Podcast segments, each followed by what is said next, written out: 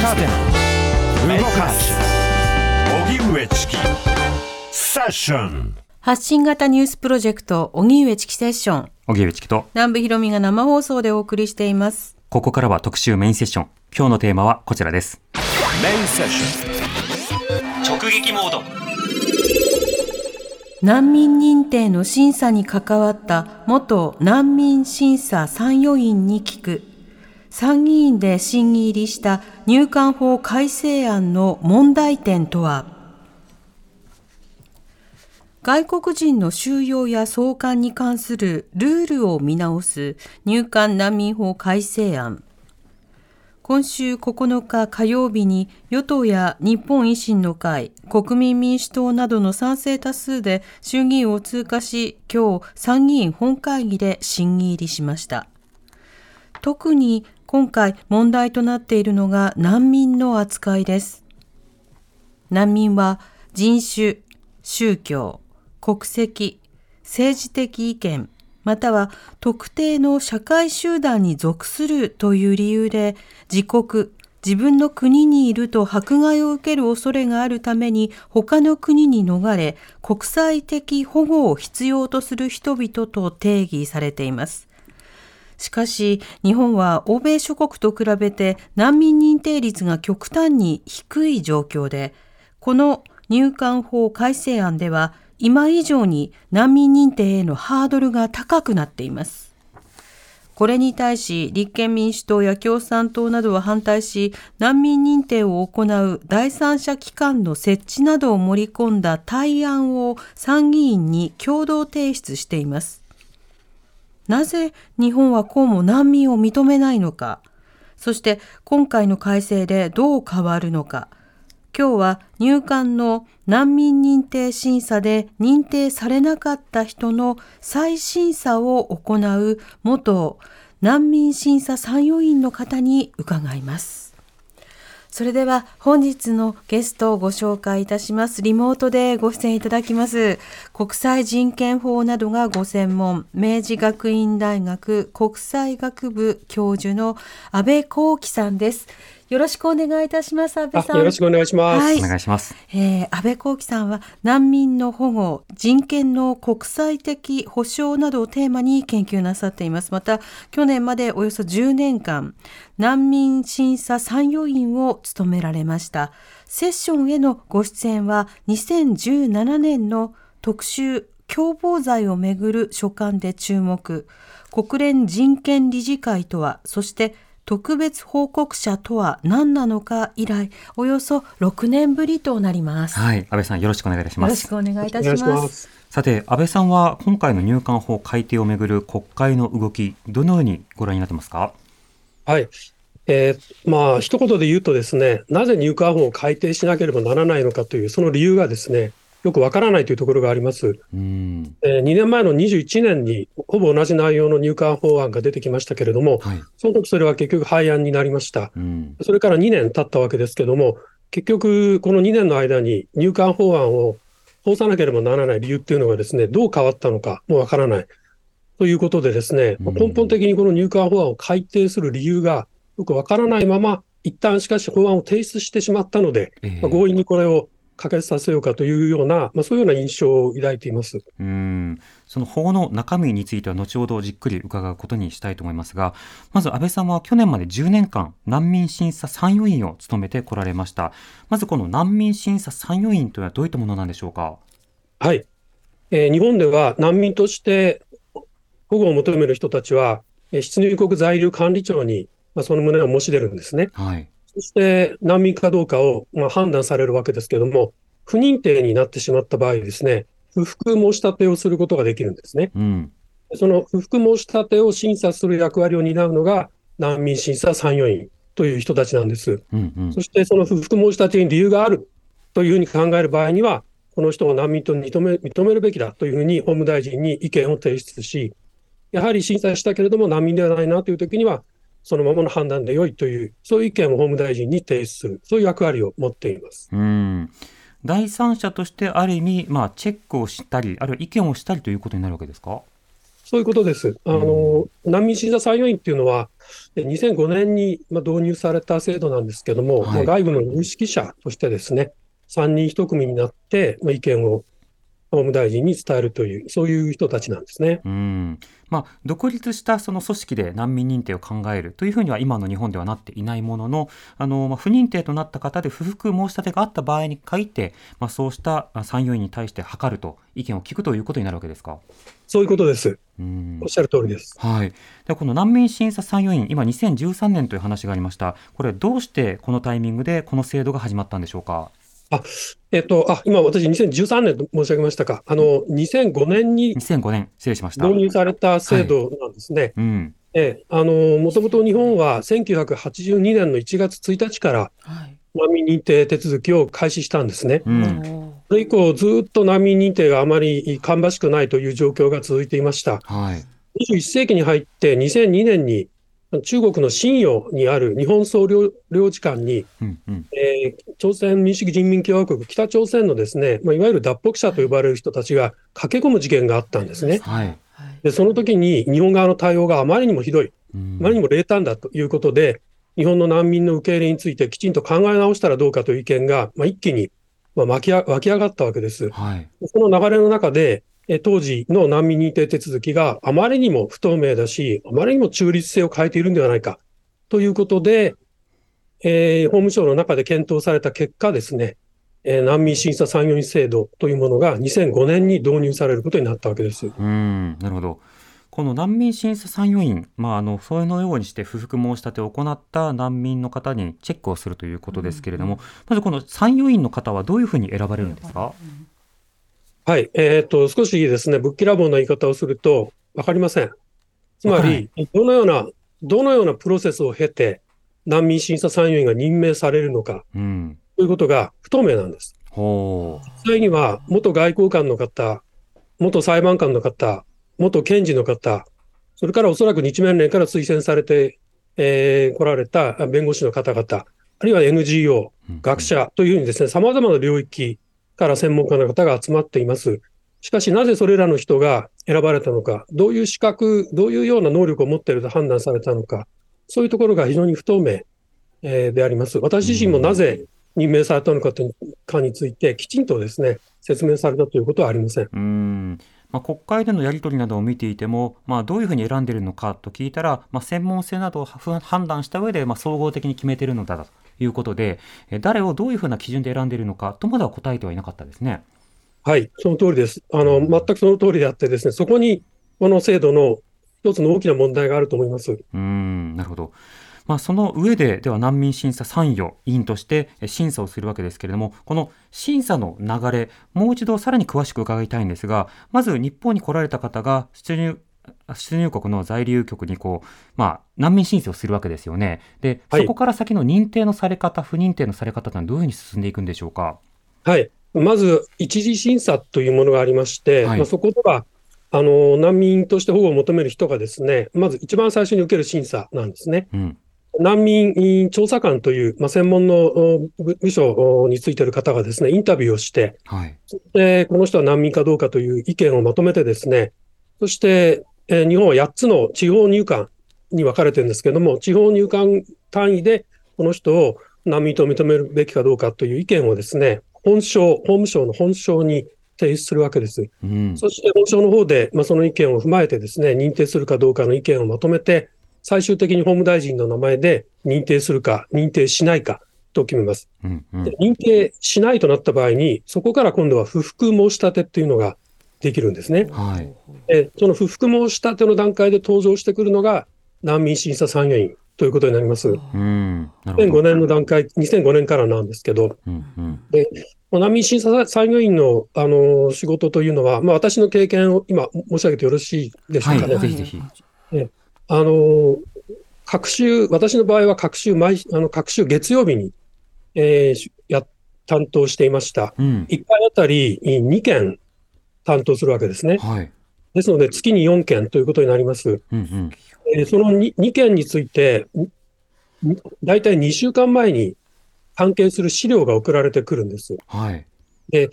難民審査参与員というのは3人1組で仕事をするんですけども、うんうんそれぞれの班に割り振られた難民調査官という人がいてですね、その人が資料を用意してくれるんです。はい、でその資料というのは、第一次審査の段階で使われた資料、プラス、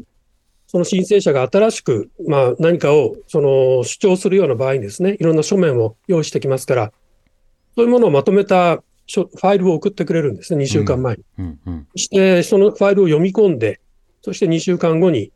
えー、入管庁に行ってですね、そしてそこで、まあ、本人が、まあ、登場しますので、はい、インタビューをします。ほうほうで本人が、えー、陳述をして、そしてそれを聞いた後、参与員が質問をするんですね。うん、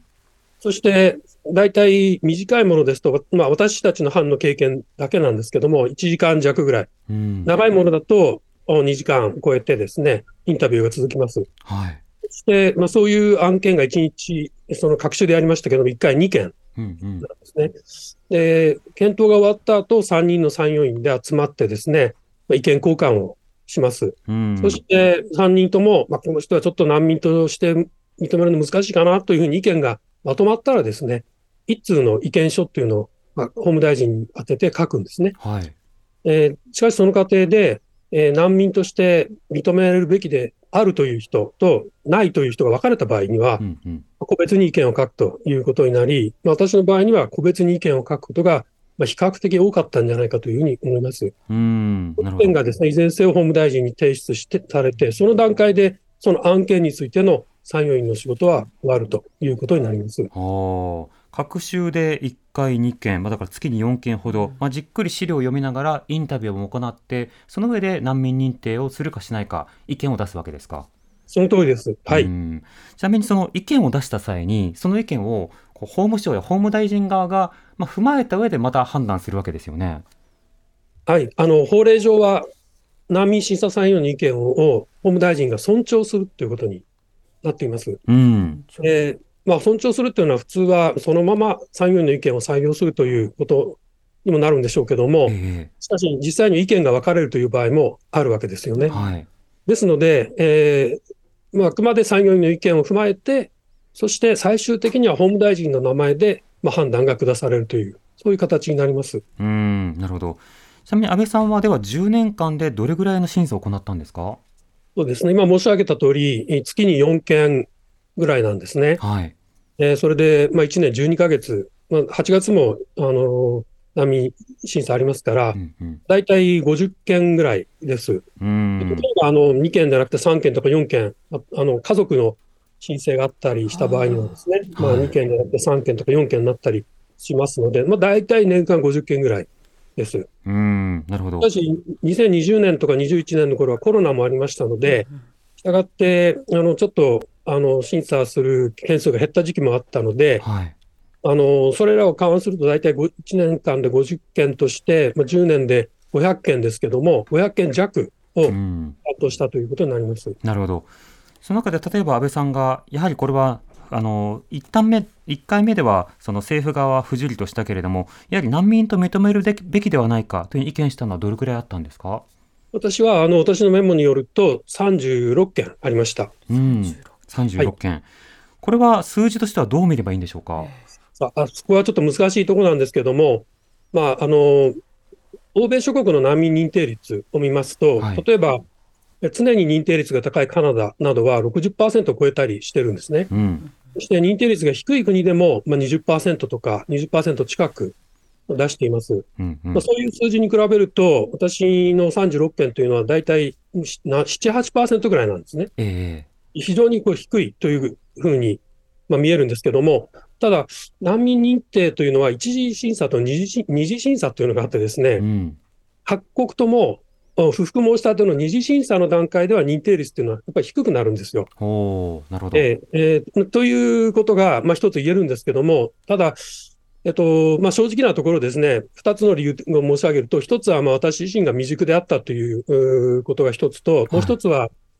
あの、代理人がつかないんですね。つまり、難民申請、難民として保護してもらいたいと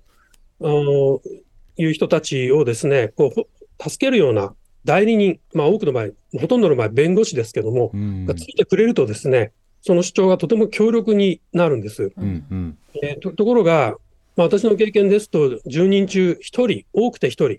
つまり圧倒的多数の人が1人で、つまり誰もに助けを得られることなく、難民申請してくるんです。え欧米なんかでも、特にカナダとかアメリカなんかでは、代理人がついている場合の難民認定率と、ついていない場合の難民認定率は大幅に違うんですよね。つまり、日本の場合は、ほとんど代理人がついていませんので、うんうん、ですので、難民条約上の難民とはどういう人を言うのかということがわからないまま、まあ、きちんとした主張がなかなかできないという人が、現場に放り出されてですね、うん、その結果、きちんとした主張ができない状況の中で、判断をしなければならないということになりますので、えー、そういうこともですね、認定率が、まあ、私自身の経験からすると、認定を出し切れなかった、そういう事情かなと思います。うん。つまり例えば必要な書類が何かとか、必要なもので何を出せば相手が理解してくれるのかがわからないまま、あの申請を続けているという方がいらっしゃるわけですか？そうですね、そういう人もおられますし、えー、こちらの問いかけに対して、なかなかそのきちんと答えてくださらないといいますかね、うん、噛み合わない主張があるとかですね、つまり、本人としては精一杯主張しているんだけども、難民と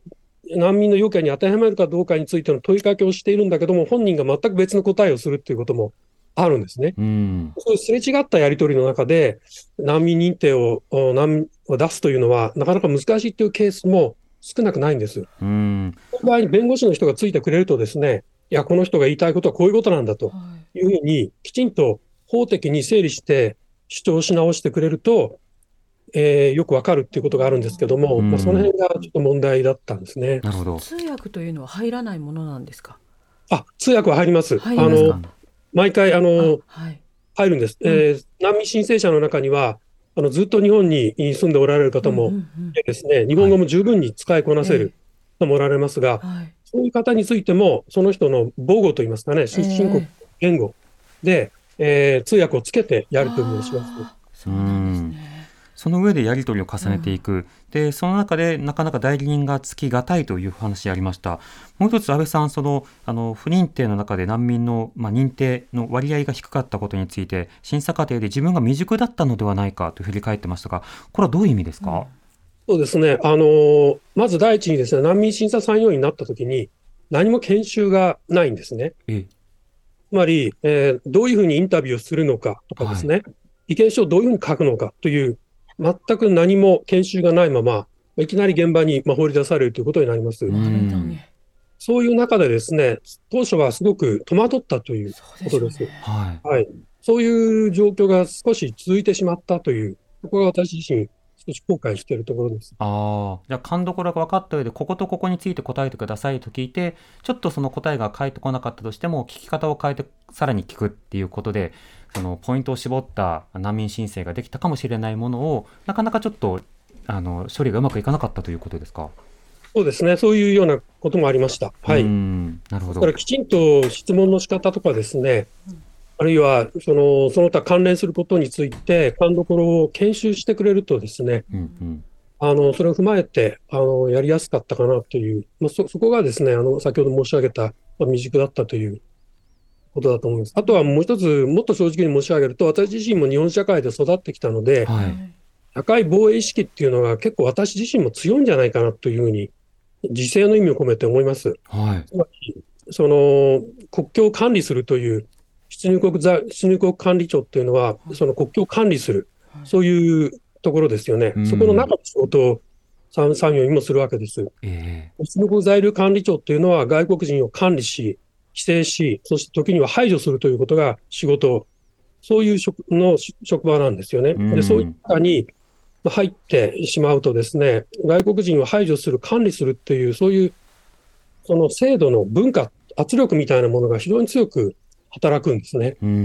難民を保護するというよりも外国人を排除するという、そちらの方の圧力が強く働く、そういう場に、まあ、放り出されてしまうとですね、それにこうきちんと抗う構えというのを作っておかないと、なかなか抗いきれないという、そういうところも未熟だったですし、で日本、先ほど申し上げた、もともと社会防衛意識っていうのは私自身が日本で育ってきたということで強かったのかもしれません。うんそういうところがその私自身のその難民認定の結果に現れ出てるのかなというふうにも思います。なるほど。となると、例えば参与員としてインタビューの手続き、こうしたものについてのレクがなかったということもさることながら、はい、あの仕事に当たるにあたって、まあ、バイアス持たないようにというような、ある種のそのコミュニケーションとか事前準備というのも、本来であればあった方が望ましいということになるわけですか？そうです。全くおっしゃる通りです。はい。うんなるほど。はい、その上であのもう一つ、この難民審査の過程の中で、あの不服申し立てを行われた場合に、難民審査参与員に送られてくるということですが、これ、不服申し立てをしたら、全件すべて難民参与員のもとにやってくるんですか？そうです。ただ、あの、インタビューをするかどうか、うん、つまりあの、不服申し立てをした人がですね、意見陳述っていうんですけども、はい、するかどうかのついてはですね、本人が希望しても、あの参与員の側がこれは必要ないっていうふうに判断したら、はい、ただ書面だけで、まあ、判断するっていうことはありえます。ほはい、で私たちの班はただ本人が希望する場合には、希望してるわけですから、うん、あのちゃんとインタビューしましょうっていうふうにはしました。ああ、じゃあ、班によって風土というか対応が違う可能性もあるわけですか？その通りですね。3人1組の3人がどのような人によって構成されているかによって、班ごとにいろいろなそのやり方、とかですね、傾向っていうのが出てくると思います。うん。班はいくつあったんですか？えっ、ー、と、3人1組なんですけれども、はい、まあ、現在は、あの、難民審査参与員の人たちは120人弱なんですね。人。えー、ただ、それを単純に3で割って、班の数が出てくるっていうわけではないんです。ですえー、班に割り当てられていない参与員の人もおられるんですね。どういうことですか、えー、その人は、あの、まあ、優遇のような位置づけで、どこかでその欠員が出たとか、はいはい、休みが出たとかですね、うん、あるいは臨時に班を作んなきゃならなくなった。というような時に、まあ、呼び出される。で。そういう呼び出しがないとほとんど仕事がないという、そういう方もおられますね。うん、なるほど。だから班の数はいくつなのかちょっと私、えー、120人ぐらいおられるんです、えー、の方は。うんその参与のリストというものはね、あの公表もされてはいるわけですけれども、うんうん、あのそうした中で、今回あの入管難民法の改定にあたって、まあ、いろんな方が、まあ、国会で、まあ、答弁というか、あの意見を述べたり、参考人として意見を述べたり、はい、そしてメディア上でも発言をしたりということがあるわけです。はい、でその中で、例えば、同じく参与を務めた NPO 難民を助ける会の柳瀬名誉会長は、えー、これまで自分は、えー、難民の審査を長く続けてきていて、その中でもう数千件、数千件の、まあ、2000から4000件、これインタビューのタイミングで変わるわけですけれども、数千件の難民審査を行ってきたのだと。で、その中で実際の、まあの意見書が書けたものというのは、まあ、6件程度だというふうに答えてるんですね。4000件のうち6件だというふうに答えてるんですけれども、そうですね、4000件のうち6件と答えてるんですが、安倍さんに伺いたいんですが、まずこの4000件というのは十数年で4000件という数についてはどうお感じになりますか？そうですね。あの、4000件というのがどういう、一つ一つどういう内容の案件だったのかわからないんですけれども、うん、あの、実務のやり方としてはですね、あの、案件を割り振るんですね。はい。と A 案件とか B 案件とか C、D って4種類に割り振るんです。うん、えーつまり難民性がこれは高いな、難民として認める可能性が高そうだなっていう案件が A で、はい、B はその逆の案件ですよね。うんうん、そして C の案件というのは、えー、同じ主張を何回も繰り返して再申請、何回も申請してるっていう案件。そして D 案件というのがそれ以外の案件なんです。うん、えー、そうなるとですね、B 案件と C 案件というのが比較的その難民として認定される可能性が比較的というか、さらに低くなるなる案件なので、えー、まあ、それらの案件については、かなり簡易な手続きで処理していくということで、他の案件よりも短時間の間に処理するっていうことが、まあ、現実に行われているわけですよね。インタビューなど行わずということですか？えっ、ー、と、そうだと思います。私はそういう BC 案件というのは、その担当したことはないんですけれども、うん、あのそうですね、B と C。あの、おそらく書面だけでやっていくということですね。だからそういう場合には、かなりの件数を処理できるという、そういう案件が多かったなかなというふうには想像します。うん。まあ、医によって何を受けるのか、どんな傾向を受けるのか、そしてどういうふうに仕事に臨むのか、まあ、そのあり方も間違っているというようなことが今の話でもわかりますが、まあ、こうしたその参与員のまあ仕組みがある中で、今野党が、いや、第三者委員会を作るという法案の方がいいだろうということで、今の入管難民法の改定、与党案に対して、代案を出していますが、この動きについては安倍さんはどう見てますか、はい、えー、っとですね、あのー、この野党の出している案の中でのポイントとなるのは、独立した難民認定機関、まあ、独立行政委員会という形でですね、はい、あの難民等保護委員会っていうのを設けるっていうことなんですよね。うん、でまあ、今回、その今回というか、現行の日本の難民認定手続きっていうのは入管庁の中で行われるわけです。はい、一次審査も、不服申し立ての審査も、うんうん、そして難民審査参与員という存在が外部の存在として少し入りますけども、まあ、先ほど申し上げた通り、まあ、かなり不透明な形でですね、選ばれますし、うん、十分な研修がないという状況が続く。そしてその結果として、難民認定率が極端に低いという状況が続いているわけですね。うん、だから、その外部の有識者とされる人が入っているけれども、出入国在留管理庁で完結してしまうのが現在の手続き。で、そこに日本の難民認定手続きの最大の制度的な問題があると思っていますので、うん、そういう観点からすると、独立した難民等保護委員会を設けるというのは、これは非常に、あの、きちんとした難民認定を行うという点では、あの、適切な重要な、あの、提案だと思います。うん一方で、その現政権が出している、まあ、与党が賛成している法案、まあ、与党だけではなくて、まあ、複数野党も賛成しているんですけども、補完的保護制度、それから収容に関しては管理措置を設ける、そして3回以降の申請者に関しては強制送還も可能とするというような、そうしたような法案に改定して、今回提出しているということになります。こちらについては安倍さん、どうご覧になってますか？はい。あの、端的に申し上げて、保護されるべき人がきちんと保護されるのかどうかという点で、はい、現行の難民認定手続きが続く限り、そこに重大な疑問符がつき続けるんですね。うん、ですので、3回目以降であれば送還可能になってしまうということであれば、えー、きちんとした難民認定手続きが存在しているということが大前提ですけども、えー、この大前提がない中で、3回目以降の送還が可能になるというのは、これは送り返してはいけない人を送り返すという、そういう危険性がですね、制度的に生じてしまうという、ここに重大な問題があります。うんであの収容についても、あの今回、いくつかあの入管あの入管庁の側としては、えー、改善しましたということでですね、提案しているところがあります。えー、しかし、あのまあ、改善しているところの一つは、すべての人を収容する、いきなり収容するというよりは、一つ一つ収容する必要性があるかどうかをまあ、判断しましょうと。そして、まあ、定期的に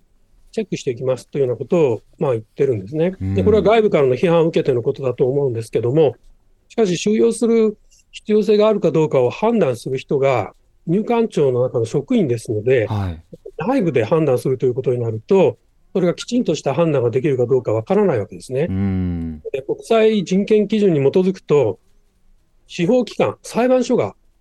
身体の自由を奪う場合にはですね、司法機関がきちんとその必要があるかどうかをチェックしろというふうに言っているわけですので、うんうん、この司法機関によるチェックが、これがないということも、まあ、今回大問題ということに、収容についてはなるわけですね。うん。そうしたさまざまな問題がある中で、難民入管法がまあ改定されようとしていると、はい、でえー、国民と、えー、それから維新がそれに賛成するような仕方で、うん、しかし国会でさまざまなやり取りが行われている、はい、えー、まあ、国会のやり取りも一部聞きながら、はい、ポイントを伺っていきたいと思います。発信型ニュースプロジェクト TBS ラディオ905-954おぎゅうえちきセッション荻上チキセッション今日の特集メインセッションテーマは今日から参議院で審議入りした入管法改正案の問題点とは難民認定の審査に関わった有識者に聞くということで、えー、ゲストは引き続きリモートで難民審査参与員を10年間務めた明治学院大学国際学部教授の安倍幸喜さんです。引き続き安倍さんよろしくお願いいたします。はい、お願いします。はい、お願いいたします。リスナーの方からメールいただいております。はい、ご紹介します。ラジオネームつぶっこさん、いつもありがとうございます。皆さんこんにちは。こんにちは。私は入管法改定与党案に反対しているので、そのことを与党案賛成の参院法務委員会の議員たちにファックスを送る形で伝えています。うん、昨日、二木総平議員からの質問から、そもそも立法事実からしてなかったものではないかという指摘がありますが、はい、そもそも与党案の立法事実とはどのようなものだったのでしょうか。立法事実があやふやなのであれば改めてそのことも踏まえた陳情をしたいと考えています。うん立法事実というのは要は法律を作る際には必ず理由が必要なんですよね。で今回はこれが理由でこのような改定しますっていう議論をしなければ、うんうんはい、それに合った改定なのかどうかは変わらないし、はい、その理由が妥当なのかどうかもわからないということになるわけです。はい、その立法事実をめぐって昨日衆議院の法務委員会でやり取りがありましたのでその音声聞いてみましょうか。え日本共産党の二比総平議員の質疑です。あのそこで、えーと令和3年末時点の3224人という数字について、えー、伺いますけれども、これ、累計というふうにされてます。つまり、えー、その1年のうちにですね、新たに退去強制令書が発せられるなどして、送還忌避者と入管が呼ぶようになった人っていうのがいるはずなんですよね。令和3年の1月1日から12月31日の1年間の間に、新たに送還忌避者と判断されたのは何人いるんですか？えー、お尋ねの人数につきましては、あ業務上統計を作成しておりませんので、お答えすることが困難でございます二比総平君。なんで、立法事実として、中心の数字として主張しているものについてですね、統計がないんですか？この累計っていう数字は、あのつまり出入りがあるわけですね。新たに退去強制令書が発せられる人もいれば、逆に、えー、自ら出国する方々がたくさんですから、帰国する人たちが。なので、送還された、えー、あるいは難民認定を受けた、人道配慮を受けた、あるいは在留特別許可を受けた、が言う送還忌避者で亡くなったっていう人は、令和3年の1年間で何人いるんですか？西山次長。えー、おたねお尋ねの人数につきましても、業務上統計を作成したいので、お答えは困難でございます。二比総平君。おかしくないですか？与党の皆さん、おかしくないですか？送還記者がたくさんいるから、だから今度の入管法改定案がいるんだっていうふうにおっしゃってるでしょ、皆さん、お聞きになってきたでしょ、その数字は統計上把握されてないって言うんですよ。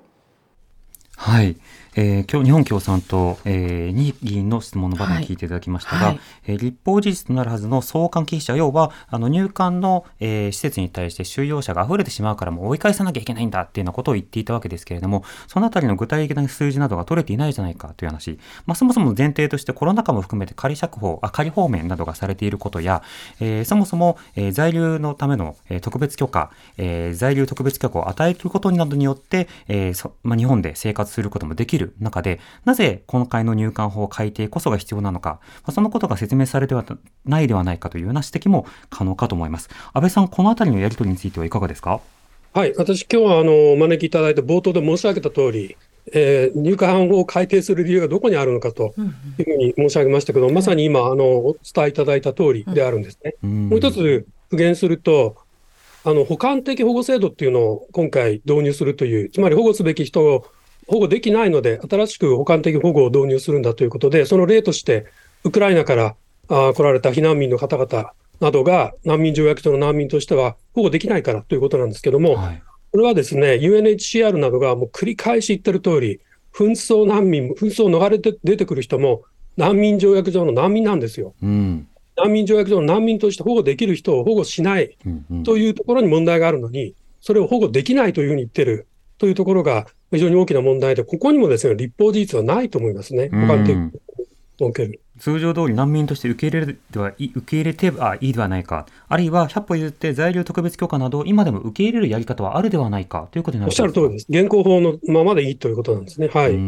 となると、一見温情的に見えるような部分については全て不要。一方で厳しく対応する部分については根拠はない。ただし、厳しい権限というものがあの入管に与えられるということになるわけです。で、この点、野党によってもスタンスは違いまして、えー、例えば立憲民主党などについては、共産党などとともに、まあ、代案案を出しているわけですが、はいでね、では日本維新の会など他の党はどうなのかということで、はい、参議院、えー、本会議の、はい、えー、音を聞いてみたいと思います、日本維新の会の梅村瑞穂議員の質問パートを聞いてください参議院法務委員会では先日ウィシュマ・サンダマリさんの収容時の映像をトータル10時間にわたって視聴いたしました。彼女が死に向かっていく様子を映像で追いながらまだ生きることができる命であったと落類を禁じえませんでした。適切な医療にアクセスできていればまた収容がこれほど長期にわたらなければ悲劇は起こることはなかったと考えます。ウィシュマさんが亡くなったのは2年前の3月です。